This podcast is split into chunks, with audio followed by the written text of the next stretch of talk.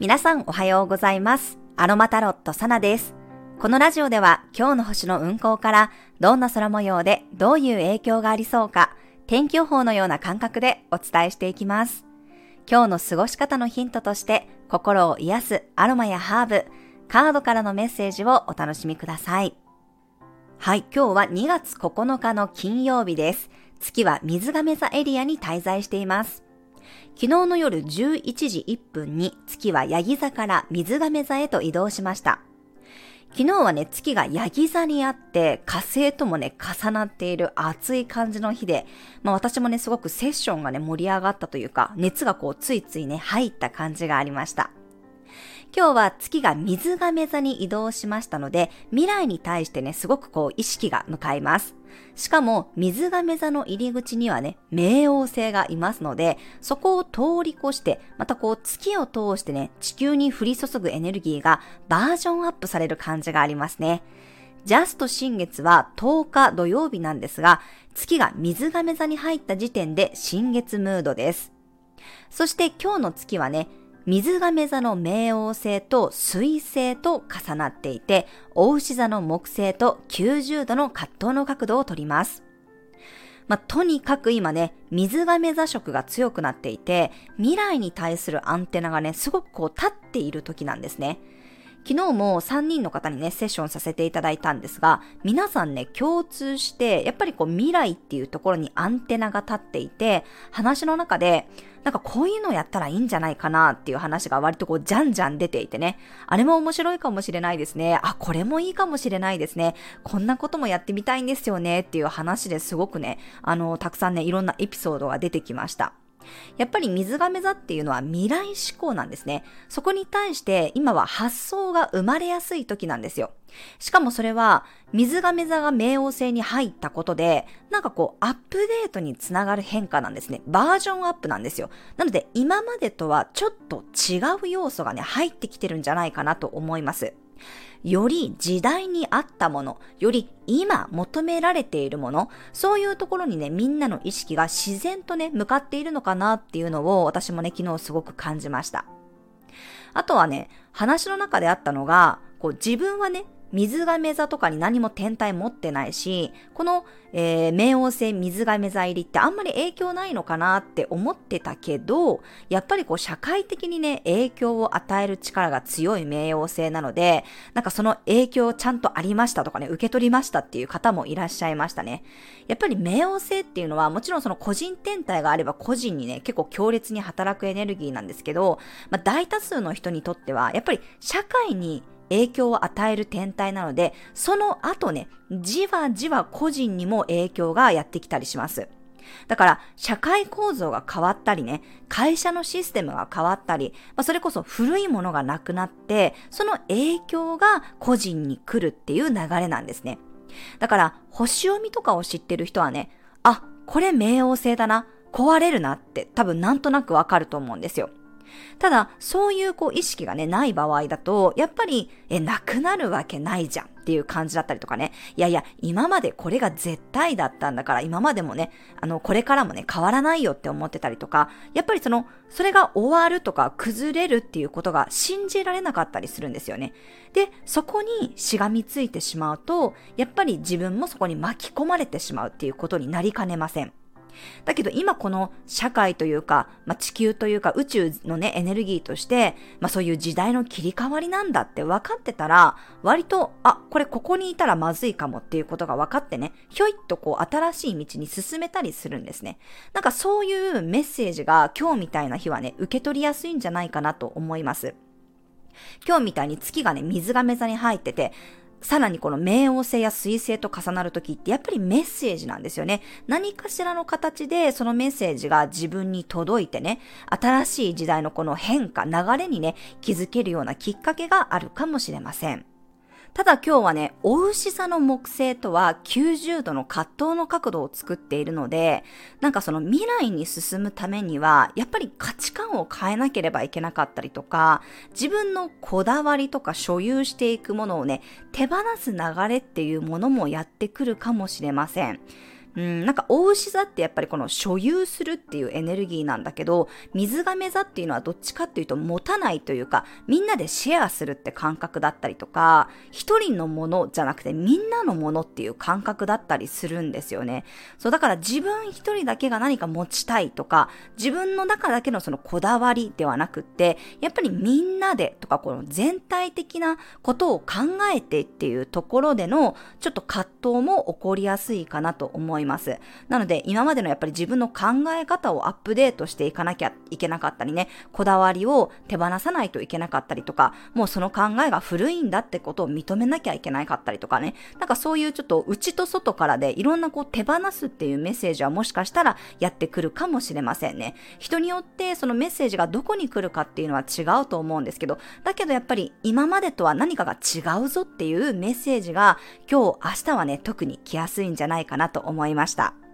なので今日はちょっと視野をね、広げて、いろんなところにこうアンテナが立てれるように、ユーカリとかね、グレープフルーツの香りを使っていただくことがおすすめです。ハーブティーもこう思考をね、クリアにしてくれる、ぜひね、ミント系のハーブティーを飲んでみてください。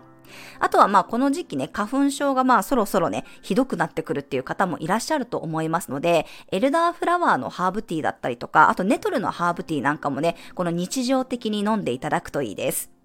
まあ、ハーブティーっていうのは水溶性なので、まあ、摂取してもやっぱりね、出ていってしまうものなので、なんかこう、こまめに飲むっていうのがおすすめですね。なので、朝ね、作って、まあ、それをちょっとこう、半日かけて飲む。で、またお昼とかに作って半日かけて飲むっていう風に、ちょこちょここう、飲む癖をね、つけていただくといいかなと思います。なので、ちょっとね、そのカフェインがいつも多いなっていう方なんかは、このタイミングでね、何かこの自分をアップデートする意味で、ハーブティーを取り入れてみるっていうのもね、すごくおすすめです。まあ、新月前でね、ちょっとあんまりやる気出ないなとかね、あの、テンション下がるなとか元気ないなっていう方はね、もう無理せずに、あの、心と体の声に寄り添ってお過ごしください。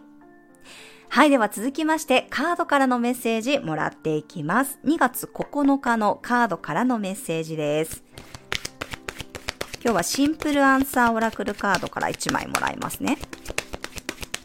はい、こちらです。せーの、よいしょ。お、ドロップイットのカードが出てきました。はい。どさっとね、こう手放しているようなカードですね。なんかこう、気球に乗ってるね、人たちがいるんですけど、一人はなんかすごいやっぱり、あのー、荷物を下ろして軽いからね、どんどんどんどんこう上に上がっていくんだけど、もう一人のね、おじさんはね、荷物が多すぎてね、上に上がれないで困ってるっていう絵柄のカードなんですね。はい。こちらあの、インスタグラムのね、ストーリーズにも写真上げておきますので、気になる方はぜひ見てみてください。そう、やっぱぱり手放すことで上昇できるよっていうメッセージに感じましたね。うん、さっきのやっぱりお牛座木星と水亀座のこの葛藤だと思います。手放せば手放すほど何か流れに乗っていきやすい時なんだと思うんですよ。その、それは本当に何か物かもしれないし、古い価値観なのかもしれないし、何かこだわりなのかもしれないけど、そういうものを手放してどさっとこうね、あの、ポイってやっちゃって軽くなればなるほどこの流れに乗っていけるんだよっていうことをね、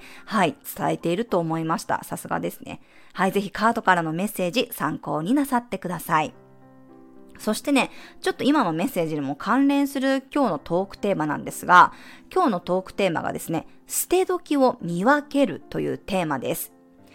あの、私の中でのね、この物を手放すタイミングって、まあ、例えば、シーズン中に一回もね、着てなければとか、活用してなければ捨てるとか、あとはその、こんまりさんで言う、ときめかないものは捨てるっていうのもあるんですけど、私の中ですここ数年すごくね、気づいたのは、やっぱりね、自分のエネルギーが変わってきたタイミングで、持ち物を手放すっていうのはね、本当にこの数年ね、よくありました。というか私はグレートコンジャンクション以降ね、めちゃくちゃ持ち物が変わったんですね。なんかもう今までのものが違和感しかなくなって、全部ね、手放していきましたね。なんか、あれだけ執着してたのに、何の価値もそれに感じなくなってしまって、そしてそれを手放したらね、なんかより物を持つことが嫌になってしまったんですね。うん、だから服とか靴とかバッグとかはとにかく変わっていきました。うん、物はかなり減らしましたね。今は食べるものとかね、なんかこう消費するものは結構ね、あの、金額考えずに買ってしまうんですけど、なんか残るもの、なくならないものに関しては、割とね、しっかり考えてから買うようになりました。結構ね、セッションでもね、なんかこう自分の家に違和感があるって言われる方いらっしゃるんですよ。まあ、居場所がないように感じるっていうか、なんでここに住んでるんだろうみたいな感覚だったりとかね、私の家じゃないような気がするとかね、うん、なんかそういう感覚になってるんですけど、これは何でしょうかっていう、あの、ご相談をね、あの、してくださる方もいらっしゃって、でもこれ私もね、なんかすごいよくわかるんですよね。あの、私、以前のその名古屋の家、家って、自分でね、ちゃんとこう内覧して、あの、契約して住んでて、とってもね、気に入ってたお家だったんですけど、なぜかね、いつまでも荷物が片付かなかったんですよね。まあ、ただのそのズボラでしょって言われたらそれまでなんですが、なんかね、全くその片付ける気にならなくて、段ボールの中に入ったままのものが相当残ってたんですよね。で、結局それを開封しないままね、また引っ越しっていう風になってしまったので、まあ、そのタイミングでもかなりもうがっつりもう処分しました。でね、こっちに引っ越してきたら、あの、今回はね、もう1週間、1、2週間でもうすべての段ボールを開封しきってね、全部ちゃんと片付けて、段ボールも全部処分したんですよ。なんか前の家でもうずっと残っていた段ボールも含めて、あ、段ボール処分しすぎたかもっていうより、言うぐらいもう何にもなくなっちゃったんですね。ですごいスッキリしたんですよ。だからやっぱり自分のクローゼットの中もね、あの、ワードローブも丸ごと変わる勢いだったんですけど、なんかやっぱり家も変わってね、よりこう今の私らしい自分になったなっていうふうに今すごく感じてます。そう。そしたらなんか、うん、この冥王星が水亀座に入ってね、なんかこの土地でやりたいことも見えてきたんですよね。で、ようやく、なんかちょっとこうせ、せき止められていた水が、スーッとこの居場所を見つけて流れ出したなっていう、そんなこう感覚になってきてますね。なので結構ね、その自分のやっぱり違和感っていうものは大事にしてね、例えば、あの、この間の立春のタイミングとかもそうですし、あとは3月の春分のタイミングでもいいと思うんですけど、やっぱりなんかその大きなエネルギーの転換点の時に、まあ、大掃除して、今の自分に合わないなって感じるものはね、思い切って手放した方が、本当にこう、よりなりたい自分に近づいていくような、そんな感じがしてますね。うん。だから、なんかちょっとこう、スピリチュアル寄りな話になってしまったんですけど、私は本当に自分の体感が変わって、そして仕事の方向性が変わり始めたタイミングで、服とか持ち物もガラッと変わっていって、もう最終的に家までね、変わってしまったので、もう結構昔から私を知ってる人からすると、なんかやっぱり別人かなっていうくらいのギャップがあるかもしれません。だけど、割とその感覚に従って動いてみたら、本当にびっくりするスピードでいろんなことが変わっていったので、なのでさっきのこのドロップイットのカードと同じで、やっぱりなんかそこにこだわらなければこだわらないほど、執着しなければ執着しないほど、その、この流れに乗っていけるよっていうことを言ってるのは、私の体感としてもすごく、うん、正しいっていうか、まあ、その通りだなっていうふうにすごく感じますね。だここでね、いや、今までこんだけお金出して集めてきたんだからとか、いや、私はもう長年これしかやってこなかったんだからとか、今までもずっとここにいたんだからっていう、もうそういうフェーズじゃないよってことなんですよね。それを手放せば手放すほど、新しい自分になれる、より今のこの超水亀座時代に合った自分になれるよってことだと思うので、やっぱりこのね、水亀座の新月だったり、この水亀座月間っていうのはね、特にそういうメッセージバンバン届くと思いますので、あ、ちょっとやっぱりもうこれ違うなって思ったらね、潔く手放すっていうことをやってみるといいと思います。で、手放すまでいけなくてもね、あ、なんか私ここにこだわりがあるんだなっていうことが分かるだけでもまずはいいかなって思いますね。うん、これ私手放すの怖いんだとか、これ手放したらもう終わりだと思ってるんだなとかね。うん、なんか、あ、これ捨て、本当はもう合わないって分かってるけど捨てられないんだなっていうのを知ってるだけでも違うかなと思うので、なんかそういう自分の中の違和感とかね、変化にちょっとこう、なんていうのかな、意識を向けていただくとね、はい、いい一日、いい新月になるんじゃないかと思います。はい、以上が今日のトークテーマでした。では最後に12星座別の運勢をお伝えしていきます。週末はですね、この12星座別の運勢、今ちょっとお休みさせていただいてますので、今回はこの新月のメッセージも絡めてね、お伝えしていきます。お羊座さん、未来に対してのスタートが切れる新月。斬新なアイデアを思いついたり、横のつながりから面白い展開になるかもしれません。大牛座さん、自分の進みたい道が明確になりそうな新月。ゴールしたい場所が見つかって、それを宣言することになるかもしれません。双子座さん、ステージが上がるような新月。今までの土台の上に新しいものが立ち上がりそうです。蟹座さん、人からのパスから何かが始まりそうな新月。いつもだったら断るようなことでも、ひとまず話だけでも聞いてみるといいでしょう。獅子座さん、新しい出会いにつながりそうな新月。ワクワクするものと出会えたり、刺激をもらえることがあるかもしれません。乙女座さん、マイルールを新しくできる新月。自分の役割を見直したり、いつものルーティンを変えてみるのもおすすめです。天秤座さん、ときめくようなものに出会えそうな新月。自分の中の創造性を発揮させるチャンスです。好きなことやワクワクするものに素直になりましょう。サソリ座さん、自分の居場所を確かめるような新月。この場所でやっていこうという覚悟ができたり、新しい自分にとってのホームが見えるかもしれません。伊手座さん、何かのきっかけになるメッセージが届きそうな新月。その頼りや情報がきっかけで動けるようになるかもしれません。アンテナをしっかり立てて軽く動くようにしましょう。ヤギ座さん、種まきをするような新月。収入の柱を増やしてみたり、お金の管理や持ち物を新しくしてみるといいかもしれません。自分のスキルを増やすのもおすすめです。水亀座さん、